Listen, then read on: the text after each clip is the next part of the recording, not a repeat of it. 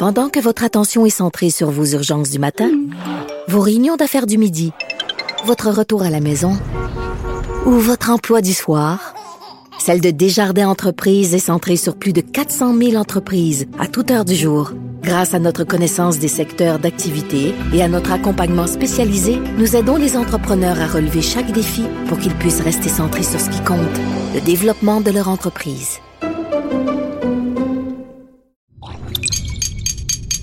Cube Radio.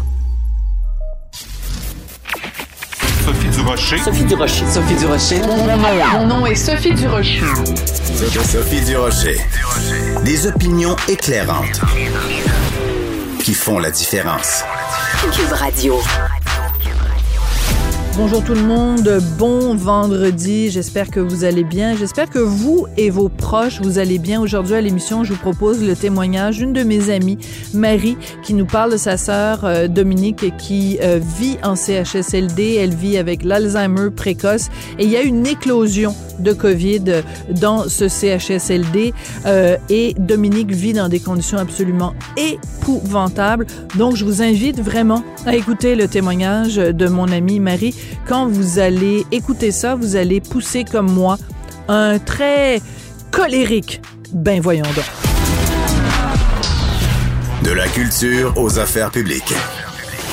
Vous écoutez Sophie Durocher. Cube Radio. Inutile de rappeler la situation absolument horrible qu'on a connue au Québec euh, au début de la pandémie dans les CHSLD. Ben écoutez, il y a des, vraiment des histoires d'horreur qui se déroulent en ce moment même aussi dans des CHSLD.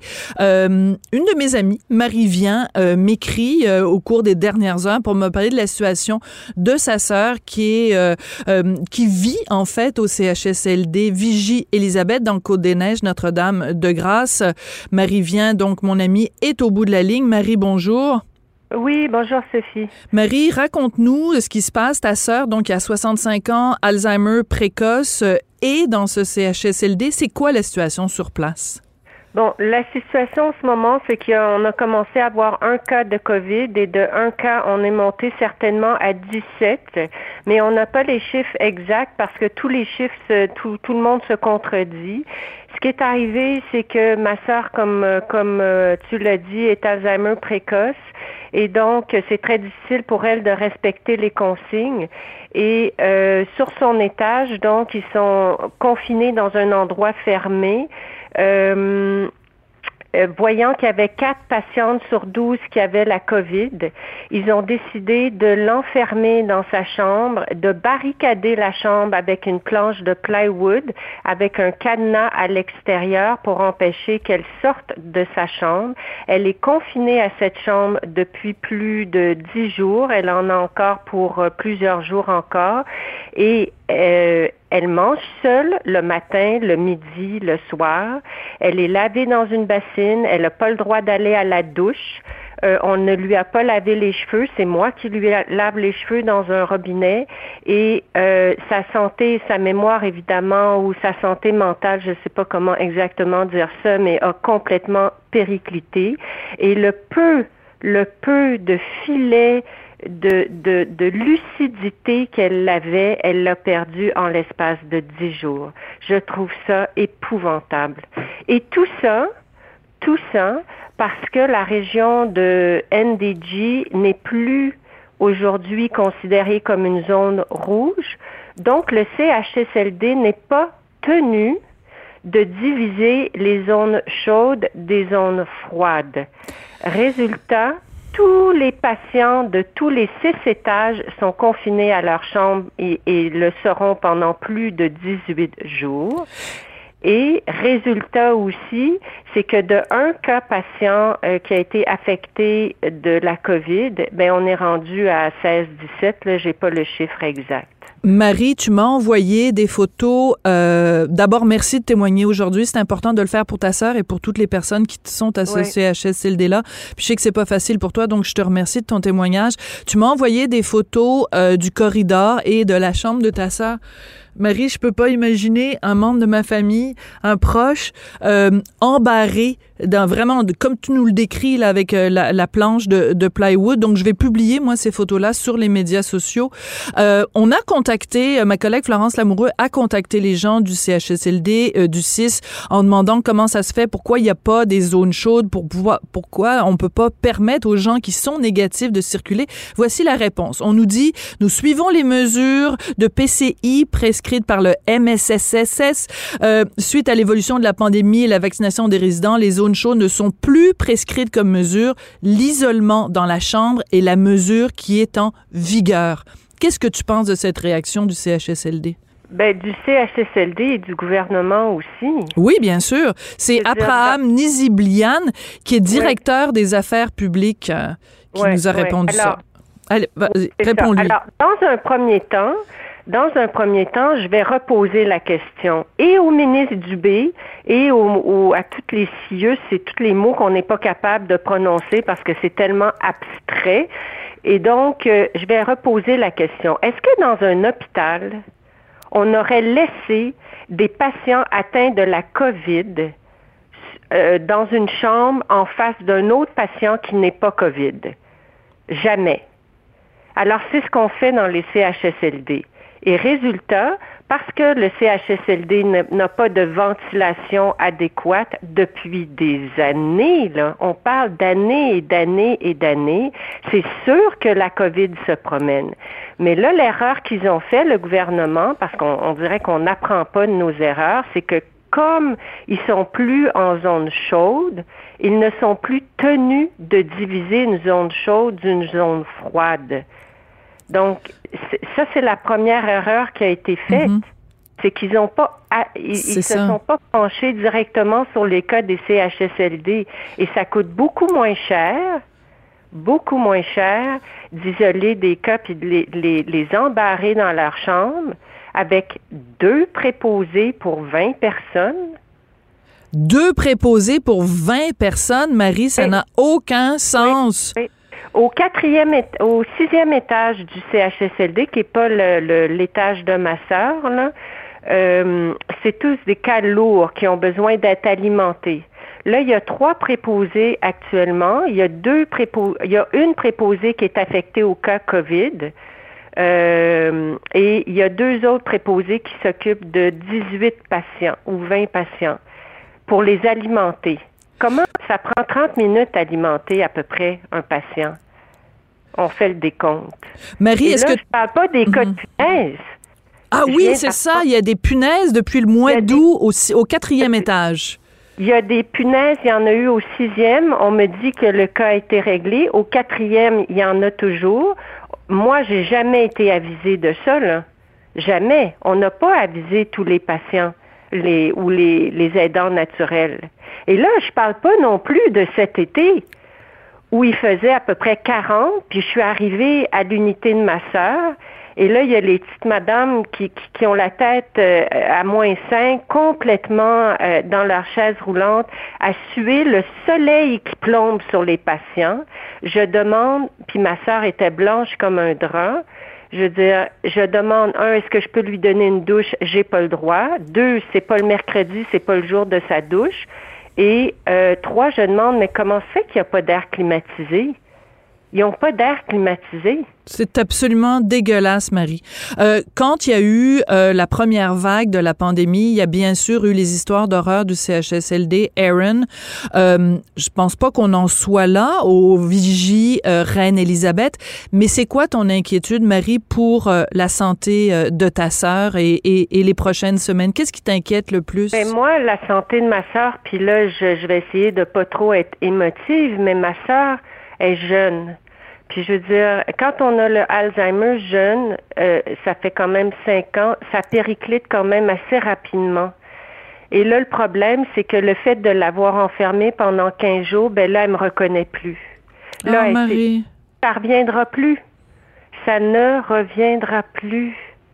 Moi, je serais enfermée 15 jours, je serais sous le choc, mais je m'en remettrais. Mais elle, elle va plus s'en remettre. On parle d'une vie, là.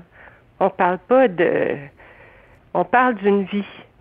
Marie, si tu avais Christian Dubé au bout de la ligne, qu'est-ce que tu lui dirais? Ben d'abord qu'il change les mesures immédiatement.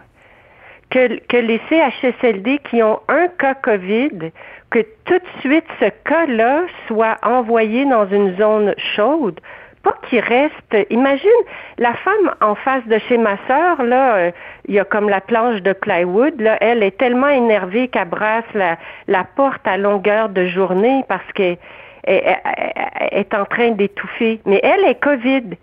Fait qu'elle est à la porte, là, puis elle a la tête sortie en dehors de la demi-porte, là, pour demander de l'aide. Et elle aussi, elle a des, des gouttelettes. Elle est COVID. Mais ça n'a aucun sens, Marie. Ça n'a aucun sens. C'est une histoire. C'est un film d'horreur que tu nous racontes. Oui, je demande au ministre Dubé qu'il intervienne immédiatement pour que même les zones, les, les, les régions qui sont euh, qui, ne, qui ne sont plus zones rouges, que quand ça se passe dans un CHL, CHSLD, que tout de suite on intervienne. La deuxième chose, euh, la deux, et, je veux, je veux, je veux pas blâmer le personnel, ok, parce que le personnel, ils, sont à bout. On comprend, Marie. Oui, on comprend. On, on, veut pas blâmer. Puis en plus, les, les aidants naturels, c'est nos, c'est nos partenaires les préposés. Mm-hmm. Donc on veut pas les, les blâmer. On est, on est seul à braver la tempête là en ce moment. Donc qui passe cette mesure là. La deuxième chose, c'est que on aimerait qu'il y ait plus de punaises au CHSLD, ça serait comme une bonne nouvelle. La troisième chose, c'est que moi, j'aimerais beaucoup que le monsieur, euh, monsieur Affaires publiques du CHSLD s'excuse, que c'est une très, très mauvaise décision qu'il a prise et que les résidents sont en droit d'avoir une lettre d'excuse. Et euh, je demande aussi, parce que ma soeur est sur une liste d'attente pour être envoyée dans un CHSLD à à Saint-Georges, mais depuis la réforme Barrette, on n'a plus accès à ça. C'est Québec qui décide où le patient sera envoyé. Euh, c'est aléatoire. Alors, peu importe, on n'a pas de choix. Marie, euh, je euh, te promets qu'aujourd'hui, je vais interpeller le ministre Dubé sur cette situation-là. je... Quel est le prénom de ta sœur? Dominique.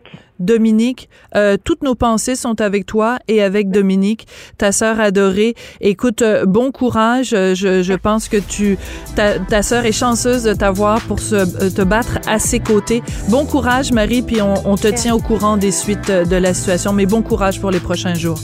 Merci. À bientôt. Bye.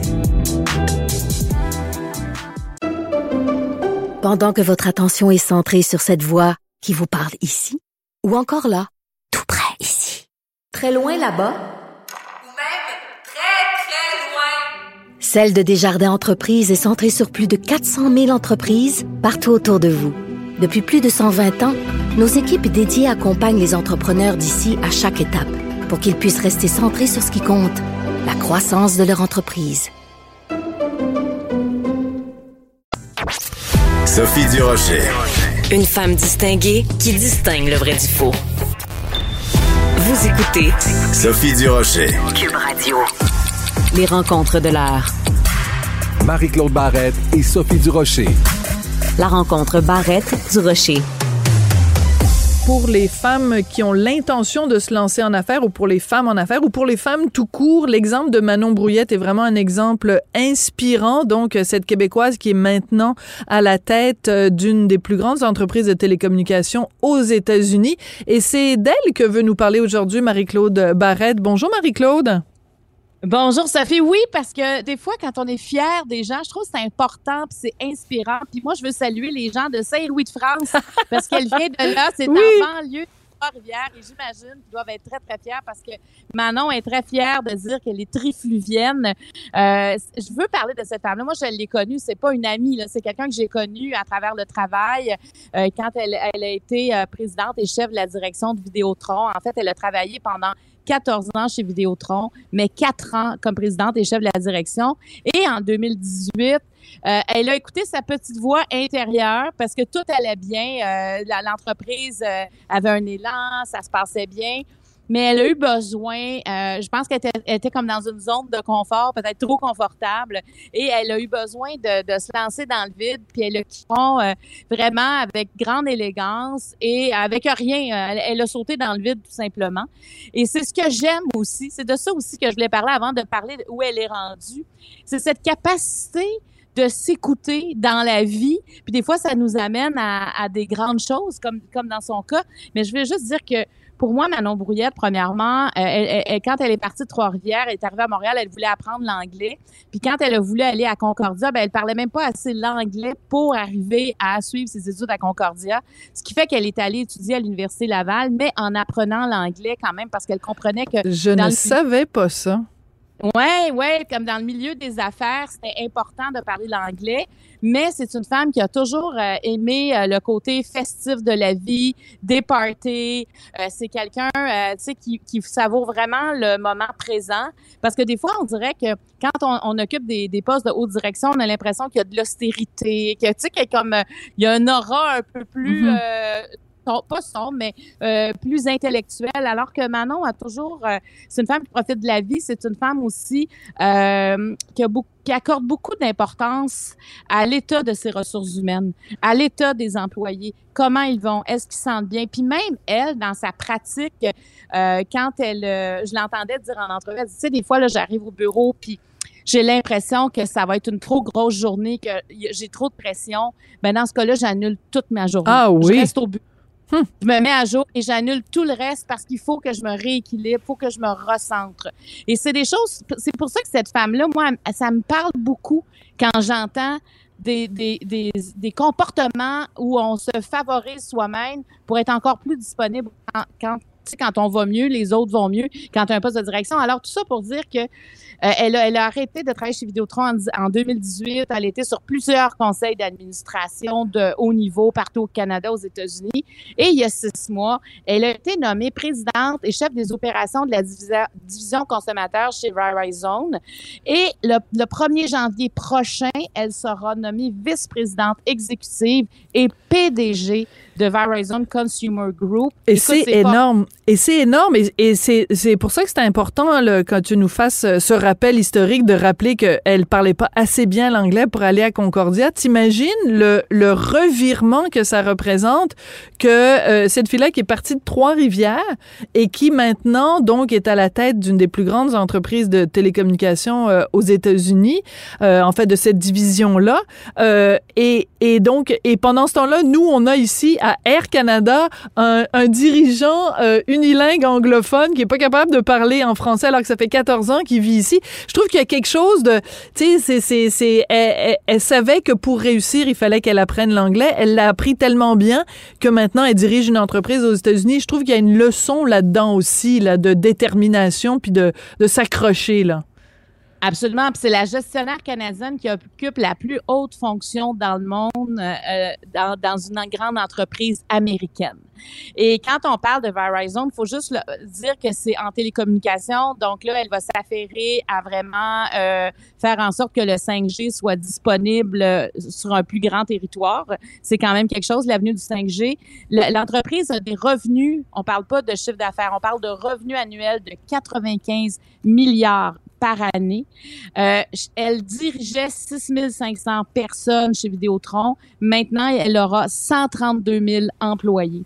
Alors, on voit là qu'elle vient de, de, de, de, franchir quelque chose de très grand. Puis, euh, elle, je, je, lisais une entrevue qu'elle donnait, puis elle dit, là, je suis excitée. Là, je me sens vraiment sur le bout de ma chaise parce qu'il y a c'est étourdissant comme, comme défi à relever et ils étaient plusieurs dans le monde à, être pressentie pour ce poste-là.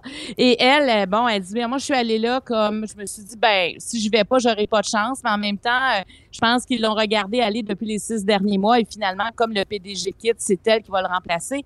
Alors, je voulais souligner ça parce que moi, je, trouve qu'il y a quelqu'un qui a du plaisir dans la vie, quelqu'un qui fait des efforts, quelqu'un qui est persévérant, quelqu'un qui s'écoute, dit, ben là, je vais aller voir ailleurs si je peux faire autre chose.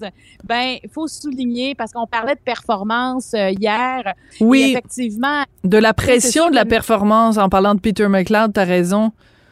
Exactement, mais il faut, faut trouver aussi des solutions des fois pour euh, évacuer cette pression-là, de continuer d'avancer comme elle le fait si bien. Alors maintenant, il reste qu'à la voir aller, mais euh, je trouve que c'est une femme, en tout cas, vraiment, euh, c'est une belle, une belle personne, Manon Brouillette. Alors, je suis très, très heureuse pour elle. Bon, moi, je suis extrêmement jalouse parce qu'elle fait tout ça, puis en plus, elle a juste 52 ans. C'est vraiment pas juste. oui, puis, oui, puis, mais tu sais, elle a eu des revers. Elle, elle a travaillé aux ailes de la mode était jeune, les ailes de la mode ont fait faillite. Elle avait plus d'emploi. faut que je te raconte cette petite histoire-là quand même. Elle avait plus d'emploi. Son conjoint, lui, son nouveau conjoint euh, aussi, sa, sa business fonctionnait pas bien à l'époque, ce qui a changé euh, au fil du temps. Oui. Mais Jean-François, ses affaires vont bien maintenant. Oui. De, de Alors, à un moment donné, elle a un, il, y a, il y a un poste qui sauve chez Vidéotron, mais elle, elle veut un poste de direction parce qu'il y a un poste de direction aussi qui est ouvert. Et là, on lui dit, écoute, le conseil d'administration euh, euh, opterait plus pour un homme. Tu sais, toi, tu pourrais venir, puis si tu fais tes preuves, ben, peut-être que la prochaine fois, quand cet homme-là euh, partira, ben, tu pourras prendre sa place. Alors, Robert Despatie, qui était à l'époque justement chef, président et chef de la direction de Vidéotron, l'a appelé, puis lui dit, écoute, Manon, on est prêt, le conseil d'administration est prêt à te donner une chance, puis quand le quand l'autre gars va partir, tu pourras peut-être sa job dans peut-être dans trois, quatre mois, on sait pas. Elle dit non, non, non. Elle dit, tu me rappelleras quand l'autre sera parti et que je pourrai avoir. Ça c'est pas vrai parce que je suis une femme que je vais me mettre en attente.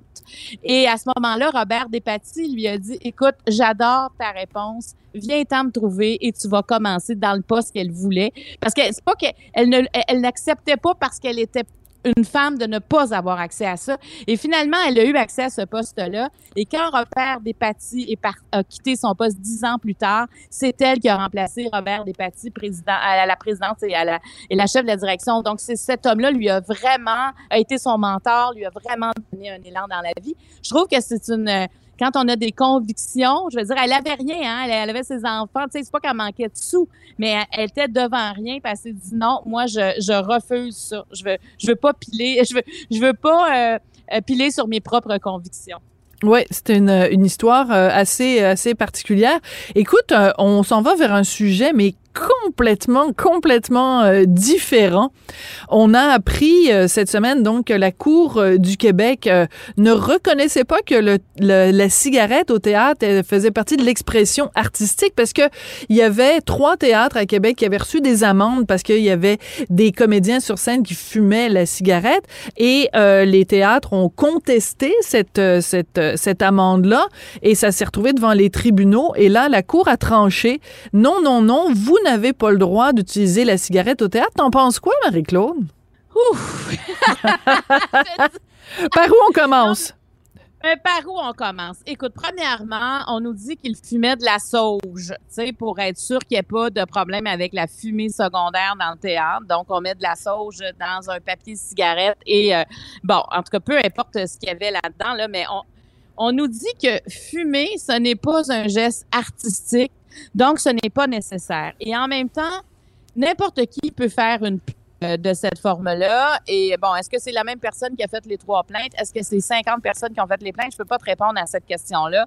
Mais moi, je trouve que ça va trop loin. À un moment donné, je veux dire, il faut quand même s'exprimer. Il y a des personnages, je veux dire, la cigarette existe encore là, et il y a des ici par exemple euh, écoute je, lisais un article ce, ce, matin dans le journal où quelqu'un disait ben si dans Mad Men il n'y avait pas eu de cigarette ben il y aurait, c'était comme un personnage presque dans la série parce que c'était l'époque aussi. La cigarette et le scotch, hein, dans Mad Men, on se rappelle, là, ça se passe dans le milieu euh, publicitaire dans les années 50 à New York. Là, il est, il est 9 heures le matin, puis ils sont en train de boire du scotch, puis euh, à midi ils font des liquid lunch là. Mais euh, mais en effet, la cigarette est omniprésente, puis en même temps c'est de la télé, donc le, le la, la différence c'est que la raison pour laquelle on interdisait la cigarette sur scène, c'est pour que les gens dans la salle ne soient pas exposés à de la fumée secondaire. Dans cette optique-là. Euh, moi, personnellement, Marie-Claude, je vois pas pourquoi euh, dans quand tu vas au théâtre là de toute façon tu suspends ta, crédulité. C'est-à-dire tu, tu, sais que de toute façon tout le monde fait semblant. C'est pas un vrai décor c'est pas une vraie table c'est pas une vraie chaise c'est pas une vraie cuisinière c'est pas un vrai coup de fusil qui est tiré. Alors qu'est-ce que ça changerait pour les comédiens d'avoir une fausse cigarette que ce soit juste un tube en plastique blanc? On n'a pas besoin qu'il y ait de la fumée qui en sorte. Je trouve que là-dessus les dirigeants les directions de sont peut-être un peu pointilleuses. Mais, mais tu penses pas que si c'est de la sauge, c'est parce que ce que je comprends dans tout ce que j'ai lu, c'est aussi l'effet dramatique, tu sais, quand tu fumes avec l'éclairage, la, la boucane qui sort autour, tu sais, avec comme un, un effet lumineux à travers tout ça. Mais c'est juste que moi, il y a un moment donné, moi, je me dis, bon, si je respire de la fumée de sauge, écoute, je sais pas si c'est dangereux. Je pourrais pas te, Non, c'est ça. Je pense pas que tu vas avoir un cancer du poumon si pendant euh, 10 minutes au théâtre, t'es exposé à ça. euh, si en plus c'est de la sauge là-dessus, t'as as parfaitement de- raison. Ouais. Puis on est d'accord là-dessus. c'est beaucoup pour la liberté artistique. C'est beaucoup, tu sais, si l'auteur imagine, euh, par exemple, euh, un personnage qui écrit, qui a toujours sa cigarette et tout ça, qu'on qu'on sent que, que c'est comme une dépendance. Et, je- je- tu moi, je suis pas auteur, mais je suis pas dramaturge, mais euh, moi, j'aimerais pas me faire toujours dire, ben, tu peux plus dire tel mot, on peut plus parler de ça comme ça. Tu sais, c'est, c'est qu'à un moment donné, il faut aussi que ça représente l'époque dans laquelle on est. Il faut que, faut que le personnage soit en trois dimensions. Alors moi, si c'est de la si la fumée est nocive, mais si la fumée est pas nocive, je veux juste comprendre pourquoi on ne pourrait pas. Parce que, m'a dire une affaire, là, tu sais, des fois, dans les, dans les, euh, dans des, dans des spectacles, ils mettent euh, une espèce de fumée. euh, La glace avec sèche. La glace sèche, moi, j'ai de la misère. Ah, je déteste ça. J'ai- Je, je m'étouffe. Mais imagine les gens qui sont va- asthmatiques puis tout ça, c'est insupportable parce que ils la Ben- mettent sur la scène, mais ça déborde toujours dans la salle. Absolument, parce que moi, tu sais, j'ai déjà demandé. Moi, des fois, j'ai participé à des spectacles, puis on me dit, ben non, il n'y a rien là-dedans, c'est psychosomatique. Ben là, psychosomatique, j'ai vraiment de la misère. Mais est-ce que j'ai pensé porter plainte quand j'étais allée voir un spectacle pour dire on n'a plus de glace sèche? Tu sais, parce que si on utilise la sauge, ça veut dire que c'est peut-être juste un, on est inc- incommodé légèrement. Mais je trouve juste que est-ce qu'on enlève tous les effets? Moi, je, moi, c'est plus pour ma liberté d'expression. Puis je suis même pas auteur, mais je, je suis comme tannée, Sophie, de voir qu'on enlève, on enlève, on s'empêche. Il y a toujours quelque chose qu'on n'est plus capable de faire. Dans 20 ans, dans 30 ans, qu'est-ce qui va rester de nous? Jusqu'à quel point on va devenir aseptisé? Est-ce que bientôt on va nous dire vous avez plus le droit de sacrer dans, dans, au théâtre Hmm. parce que vous, tu comprends? Oui. Ça va aller où? Oui, c'est ça. C'est-à-dire qu'en fait, ce qu'on craint, c'est cette espèce de pente glissante très dangereuse où euh, ce sont les tribunaux qui décident ce qu'on peut ou pas dire sur les scènes. Puis là, évidemment, bon, il y a la, il y a la cause euh, Mike Ward qui vient de sortir. Là, il y a cette cause-là. Évidemment, je fais pas de comparaison entre les deux en termes de contenu, mais c'est sûr qu'on n'a pas envie que euh, sur nos scènes, euh, sur nos écrans, dans les livres, dans les dans les journaux, qu'il y a des, des- ce, ce type d'interdiction-là. Écoute, je lisais cette semaine un livre. J'ai fait une entrevue avec. Je m'éloigne un petit peu du sujet, mais tu, tu vas voir. Euh, je lisais un livre, euh, deux filles qui ont écrit euh, le petit manifeste de la masturbation féminine, et euh, à chaque fois qu'on parlait des femmes, on disait de la masturbation chez les femmes, on disait les femmes et les personnes ayant une vulve. Ouais, ok, mais c'est parce que ça, s'appelle la masturbation féminine. Tu peux juste me parler des femmes. Je comprends qu'il y a des gens qui, ont, qui sont nés avec un corps de femme qui ont changé, mais pourquoi se sentir toujours obligé de rajouter ça? Et il y avait à différents moments dans le livre des, euh, ce qu'on appelle en anglais des trigger warnings, des, des traumavertissements pour dire attention si vous avez été euh, victime d'agression sexuelle, ne lisez pas les prochaines pages parce qu'on va parler de, bon, c'est rendu qu'on doit toujours faire attention à ce qu'on dit, puis en- envelopper tous nos propos, puis tout ça, ça, devient un peu euh, contraignant pour la liberté artistique, disons. Ben, et, je pense que c'est ça qui nous rend aussi anxieux. Tu sais, à un moment donné, on faut, on- si on n'a plus accès à rien, si on a des avertissements partout, un avertissement, c'est une lumière rouge qui s'allume, là. Un avertissement, c'est quelque chose qui t'annonce que tu sais que ça sera peut-être pas bon pour toi, là, ce qui s'en vient. On peut pas toujours avoir des avertissements. faut aussi apprendre à vivre avec ça et à lâcher prise sur certaines choses. faut pas tout prendre au premier degré. Tu sais, comme par exemple, la fameuse cigarette au théâtre. Pourquoi, admettons, le théâtre aurait pu dire à cette personne, on va essayer de trouver un terrain d'entente, on va Mais en oui. parler. on- C'est qui qui a porté la plainte? C'est ça qu'on veut savoir, là. Ça sort d'où, cette plainte-là? Tribunal. Hey, c'est tellement congestionné, les tribunaux présentement. Il y a des gens, là, qui devraient être en prison, là, puis sont en attente, là, présentement. Il y a des gens, là, qui ont été victimes d'agressions sexuelles, qui sont en attente. Et là, tout à coup, on a un tribunal, même si c'est pas tout à fait les mêmes niveaux, mais c'est quand même des avocats, c'est quand même euh, des juges qui sont là. Comment qu'on est en train de se demander est-ce qu'on devrait fumer ou pas sur une scène au théâtre devant devant le système juridique bâtard, Sophie? Je trouve qu'à un moment donné, ça va faire. Il y a des choses beaucoup plus graves que ça. Est-ce qu'on peut s'entendre entre l'administration du théâtre et les plaignants?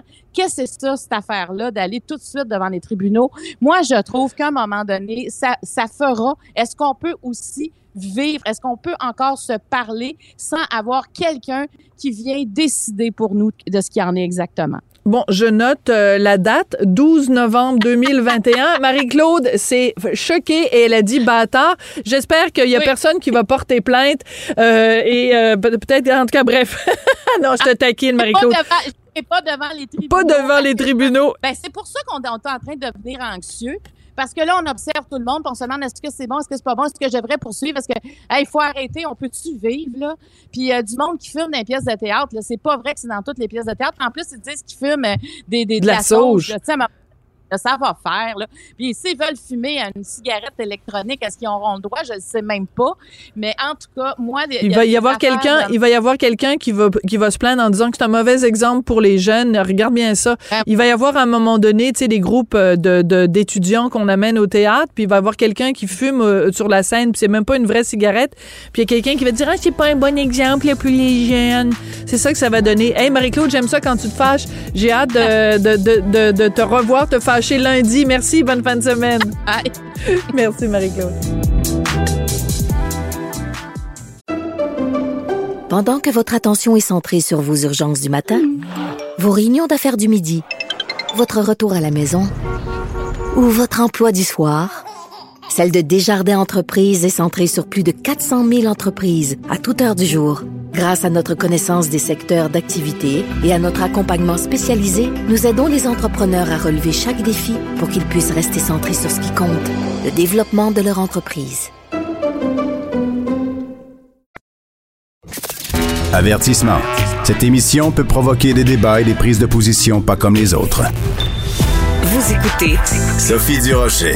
Vous connaissez Mathieu Nadeau-Vallée, ce jeune diplômé de la faculté de médecine de l'Université de Montréal qui, euh, depuis plusieurs mois maintenant, euh, faisait de la réinformation sur les médias sociaux hein, pour contrer la désinformation sur la COVID-19. Il a multiplié les interventions, que ce soit sur Facebook ou sur TikTok, ce qui lui avait valu à l'époque le surnom de médecin de TikTok. Bon, il avait euh, décidé de se retirer des médias sociaux, mais il y est revenu cette semaine pour partager des capsules très, très intéressantes sur la vaccination des enfants et aussi pour nous mettre euh, en garde contre un groupe euh, qui s'intitule le groupe COVID Réinfo. Il est au bout de la ligne. Euh, Mathieu Nadeau-Vallée, bonjour. Bonjour, comment allez-vous? Ben moi je vais très bien. Euh, vous nous l'aviez dit euh, en entrevue ici à Cube, vous l'aviez dit à tout le monde en parle aussi que vous vous retiriez des médias sociaux. Pourquoi vous avez décidé de revenir, Mathieu? Ben, en fait, j'avais dit que j'allais me retirer, mais qu'il me restait une ou deux euh, vidéos importantes à faire. Là. Ça, ça, incluait en fait la vaccination des enfants. Je savais que j'allais le faire aux alentours de novembre. Mais là, tu sais, j'ai fait ces vidéos-là, puis je me rends compte il y a encore beaucoup de désinformation, incluant la vidéo de Réinfo COVID. Puis là, c'est rendu des professionnels de la santé qui font euh, la désinformation, en tout cas une poignée, en tout cas. Euh, donc, j'ai décidé de continuer un petit peu là. Oui. Alors, euh, votre euh, votre sortie Facebook a beaucoup beaucoup été euh, partagée parce que vous revenez donc sur ce groupe de professionnels de la santé qui donc réinfo Covid Québec. Ça a beaucoup circulé sur les médias sociaux. Qu'est-ce que ça vous fait quand vous voyez, parce que quand c'est un gars qui mange des Doritos dans son sous-sol, qui dit des énormités sur la COVID-19, c'est une chose, mais là, dans ce cas-là, c'est des professionnels de la santé, pharmaciens, euh, euh, dentistes, euh, médecins de famille avec leur petite blouse blanche. Est-ce que c'est pas encore plus choquant dans ce cas-là? Oui, ben, je suis d'accord, c'est plus choquant, c'est plus dangereux parce que là, le public, il sait plus à, qui se fier, là. Euh, c'est important pour les professionnels de la santé, c'est important pour les médecins de donner des informations euh, qui sont euh, basées sur des données probantes, reproductibles et vérifiables. C'est, en tout cas, de mon avis, c'est pas ce qui s'est fait à cette réunion-là. C'est pour ça que j'ai mis en ligne un document de 10 pages qui rétablit les faits là, par rapport à ce qui a été dit. Puis juste pour préciser, là, il y a 10 personnes à cette réunion-là, il y en a 5 qui parlent pas. Hein. Oui. Euh, puis c'est bien dit au début qu'une personne qui parle n'est pas nécessairement d'accord avec ce que l'autre dit. Donc, je, je veux juste pas tous les mettre dans le même tapon. Là. Il y en a deux ou trois là-dedans qui sont dangereux selon moi, là, qui ont eu des propos dangereux. Euh, mais mais les, je veux pas dire que les 10 euh, sont, sont, dans, sont, sont dans cette catégorie-là. Là. Je comprends. De toute euh, façon, dans le, dans le texte que j'ai fait, je le précise bien, je m'adresse à chaque personne. Absolument. Et euh, vous faites un travail scientifique, c'est-à-dire que vous prenez chacune des affirmations, euh, vous euh, y opposez des données probantes, des données vérifiées, des données documentées. Euh, quelle est l'affirmation la, plus dangereuse qui a été véhiculée par Réinfo COVID et comment vous souhaitez la, la, la contrer, cette désinformation-là? Ben, selon moi, c'est celle de, la pharmacienne, j'ai oublié son nom, qui dit que hum, le vaccin tue de 3 à 5 personnes par 100 000 puis qui va tuer 35 enfants. Là. Euh, c'est basé sur aucun aucune donnée. D'ailleurs, cette personne-là ne cite aucune donnée. Là. Elle fait juste dire que toutes les études s'entendent pour dire ça, ce qui est complètement faux. Euh, pour le moment, les vaccins à ARN messager, là, sur des milliards de doses, pas des millions, des milliards de doses qui ont été distribuées, il y a eu une seule personne qui est morte causée par le vaccin. Puis c'était une personne très âgée, très malade qui a développé un, un caillot en Nouvelle-Zélande. Euh, donc les vaccins sont extrêmement sécuritaires. Il n'y a eu aucun décès dans toutes les études de phase 3 qui ont été faites, que ce soit chez les adultes, les adolescents, puis maintenant les enfants. Puis loin de là, hein, parce que les effets secondaires euh, graves sont extrêmement rares aussi. Oui. Euh, après cette euh, l'apparition de cette vidéo-là du groupe Réinfo euh, COVID le 3 novembre, il y a le Collège des médecins. C'est pas rien quand même. Hein? Le Collège des médecins qui a fait une sortie euh, et, je cite, réaffirme sa position contre la propagande de désinformation, euh, s'offusque que certains groupes de professionnels de, de, de la santé, incluant des médecins, disent fassent circuler ce genre d'informations-là. Et surtout, ils disent au Collège des médecins que ces, ces médecins-là expriment sur plusieurs tribunes des convictions personnelles, loin des consensus médicaux et de la science en général. Comment vous avez réagi, Mathieu, quand vous avez vu que même le Collège des médecins met le point sur la table en disant Hey, ça va faire les médecins qui font de la désinformation? Oui, ben, ça m'étonne pas du tout parce que le Collège des médecins, leur rôle, c'est de protéger le public. Oui, c'est euh, important de le rappeler. Ouais. Ça, ça, ça, date de bien avant la COVID puis la pandémie. Là. Puis, tu sais, leur texte qu'ils ont fait, ils s'adressent pas directement à Réinfo COVID, mais c'est un texte qui a été publié directement à la suite de vidéos de Réinfo COVID qui s'adresse à, une poignée de médecins. Donc, on lit entre les lignes, là, on dirait qu'il s'adresse à eux. Euh, mais il s'adresse à, à tous les médecins qui sont sur la sphère publique. Faites attention à ce que vous dites. Là, puis, il faut, il faut dire des données qui sont vraies, vérifiables. C'est ça qui est important. Ouais. Euh, je reviens toujours avec cette idée-là. Quand c'est euh, des, euh, des non-professionnels, quand c'est des, euh, des Anne Casabonne, quand c'est des Lucie Laurier, quand c'est des Alexis Cossette-Trudel, quand c'est des Maxime Bernier, c'est une chose. Mais quand ce sont des professionnels de la santé qui vont sur la place publique puis qui disent des, des, des énormités, euh, vous, dans votre, dans votre milieu, dans le milieu de la médecine, j'imagine que ça doit se parler. Il doit y avoir, surtout pour des, des, futurs médecins, des, des gens où vous êtes des, des résidents. Est-ce que, euh, est-ce que vous êtes découragé parfois, euh, Mathieu? Ah oui, puis on s'en est jasé là, cette semaine de ce groupe-là, là, euh, Réinfo COVID, puis tout, tout le monde est d'accord que c'est honteux là, ce qui, ce qui s'est fait là-bas. Euh, puis ce qui est encore, tu sais, c'est pas des gens qui parlent en leur nom de citoyen puis tout là, ils, mettent le sarreau, ils mettent le stéthoscope. Ils sont là en tant que professionnels de la santé.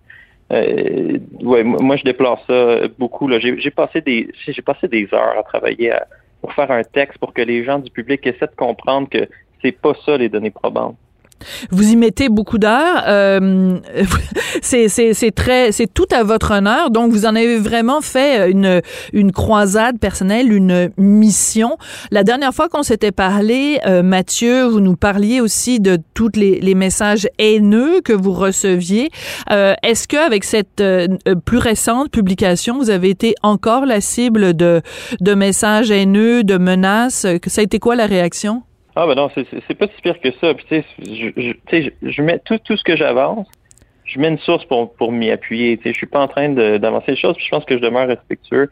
Euh, puis tu sais, vous dites que je suis en espèce de, mission, mais c'est un peu vrai, mais en même temps, moi ça me tente pas honnêtement de faire ça. Là. Je le fais parce que il y a pas beaucoup de monde pour le faire. Puis les, les, professionnels de la santé sur la sphère publique, je suis pas sûr que ça leur tente de faire ça. C'est juste qu'il y a personne pour le faire. Fait il faut le faire. Moi, ça me tente vraiment pas là, de passer mes jeudis soirs à, à, à, tout reviser la littérature récente sur la COVID pour écrire un texte, pour essayer de, de démentir ce qui s'est dit euh, en désinformation durant la semaine.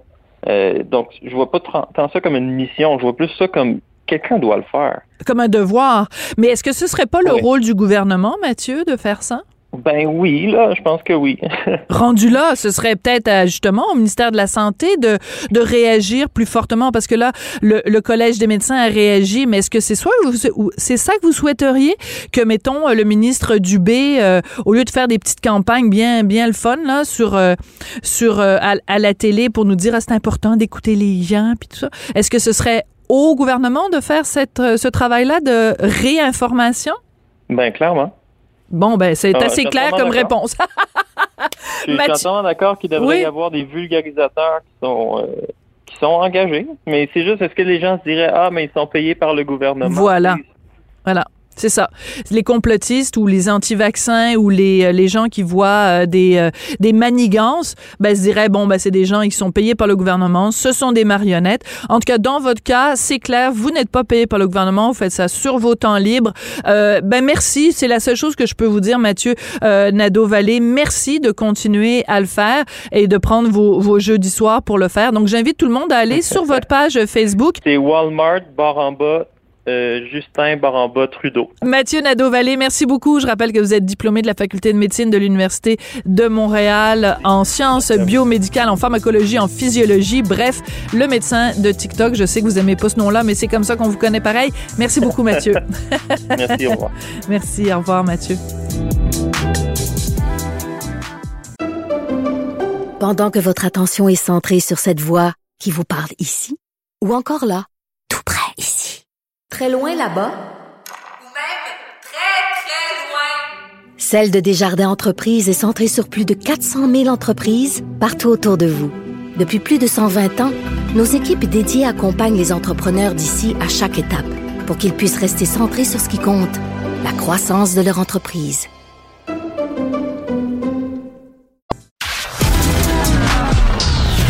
De la culture aux affaires publiques. Vous écoutez Sophie Durocher, Cube Radio. On connaît Mélissa Bédard évidemment comme chanteuse, on la connaît évidemment comme excellente comédienne, entre autres dans l'excellente série M'entends-tu? Mais Mélissa Bédard ajoute une nouvelle corde à son arc, co-animatrice d'une série documentaire à la télé. Elle co-anime avec Christine Morancy une excellente série qui s'intitule Je t'aime gros et ce sera disponible dès le 16 novembre sur la plateforme Vrai. Mélissa Bédard est au bout de la ligne. Bonjour Mélissa. Bonjour Sophie, ça va bien? Ça va très bien. J'ai regardé deux des épisodes de la série.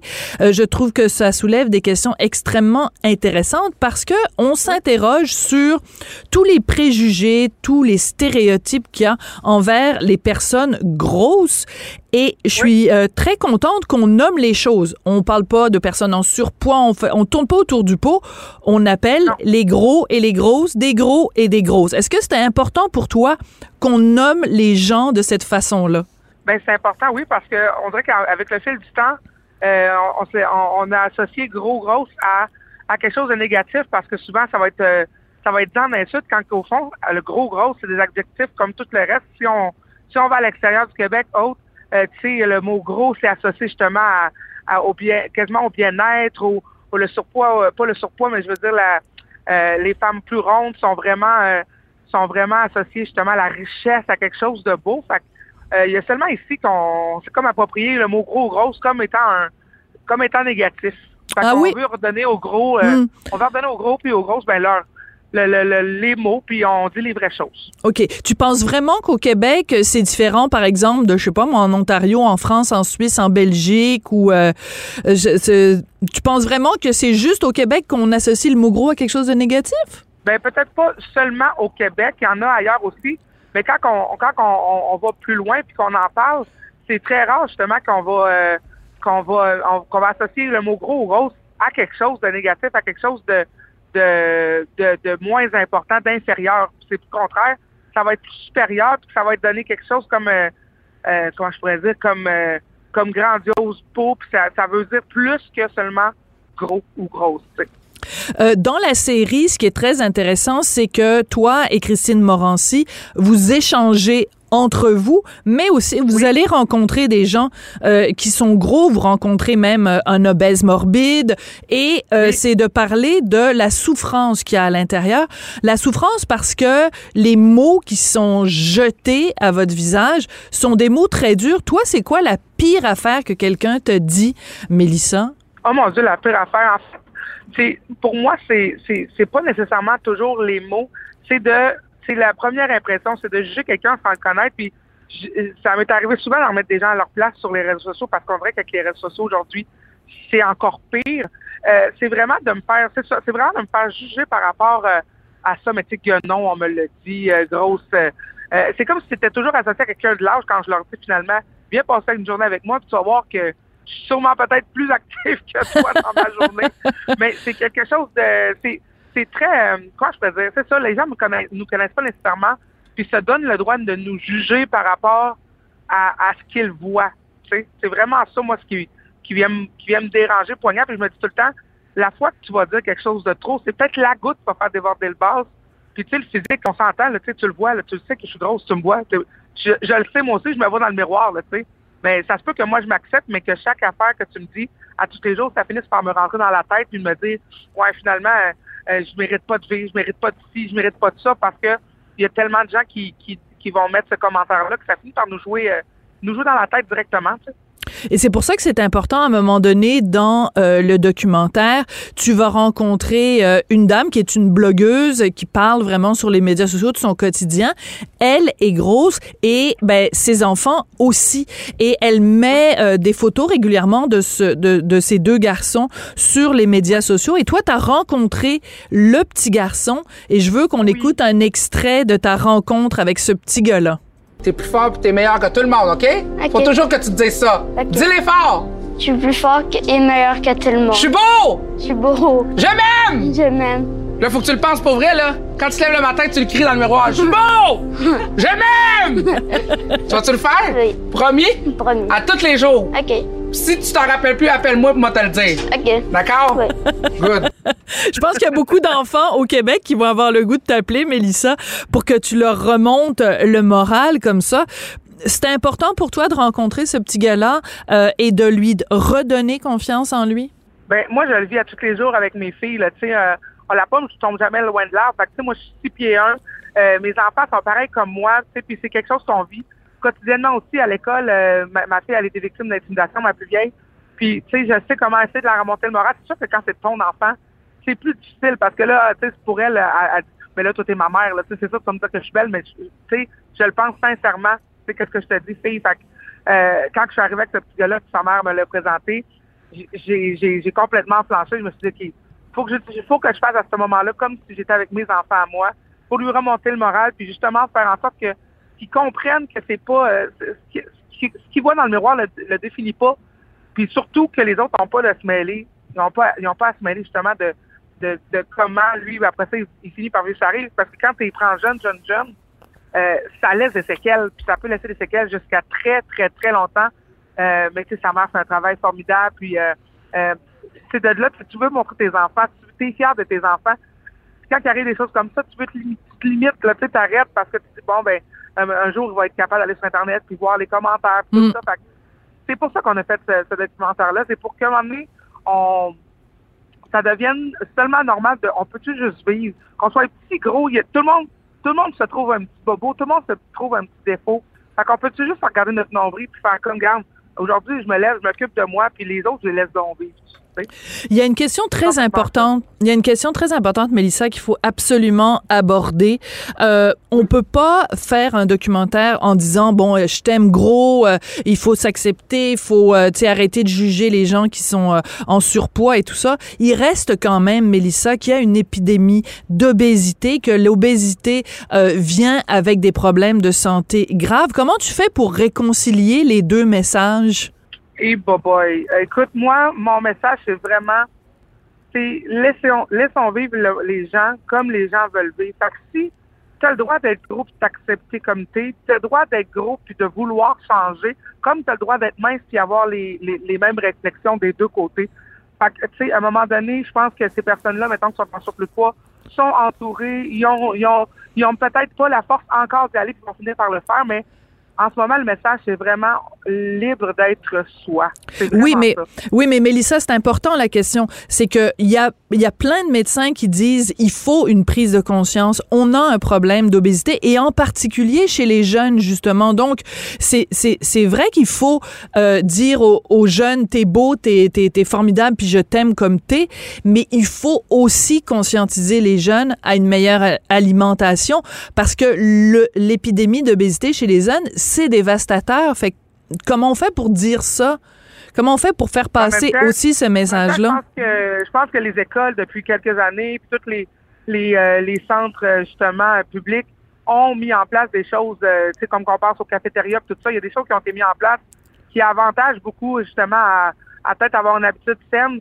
Euh, tu sais, on nie pas que c'est bon de manger des fruits et des légumes, mais ça veut pas dire que la personne qui est obèse, que si elle se met, tu sais, on, on, pour ma part, je prône pas nécessairement les régimes. Je, je, prône une bonne hygiène de vie, mais pas nécessairement un régime. Là, c'est, c'est pas fait pour tout le monde. Puis comme je dis, écoute, moi, euh, en tout cas, moi, je c'est ça. J'ai, j'ai la misère à, m'exprimer là-dessus, mais euh, tu sais, la personne obèse, elle sait qu'elle est obèse, si elle a des problèmes de santé avec ça, elle, va savoir quoi faire aussi. Là. Faut que, faut que tout le monde ait un, un personne va se laisser mourir, là, tu sais.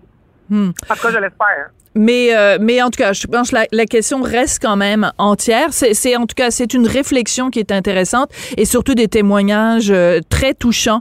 Euh, puis il y a de, un certain nombre de conversations entre toi et Christine Morancy. Je pense par exemple au témoignage aussi de Lise Dion. Bref, il y a plein de, de matière à réflexion euh, là-dedans. Mélissa, tu nous montres euh, que, que tu as vraiment tous les talents. merci beaucoup. Puis donc, on va regarder ça, tout le monde. Ça va être disponible à partir du 16 novembre sur la plateforme vrai. Cette série documentaire, Je t'aime gros. Merci beaucoup, Mélissa. Merci beaucoup, Sophie. Merci. À bientôt. Bye bye. Alors, l'émission est terminée. Vraiment, je suis encore euh, ébranlée par le témoignage de mon amie Marie Vien euh, et ce témoignage, donc, euh, sur les conditions euh, assez sordides dans le CHSLD où sa sœur euh, est hospitalisée, où sa sœur vit. Hein, CHSLD, c'est un milieu de vie. merci beaucoup à Jean-François Paquet d'avoir été là aujourd'hui à la mise en onde, à la réalisation. Merci à Florence Lamoureux à la recherche. Et vraiment, elle a fait un boulot extraordinaire, Florence. Et ben, je vous souhaite une super belle fin de semaine et j'ai très hâte de vous retrouver lundi. Cube Radio.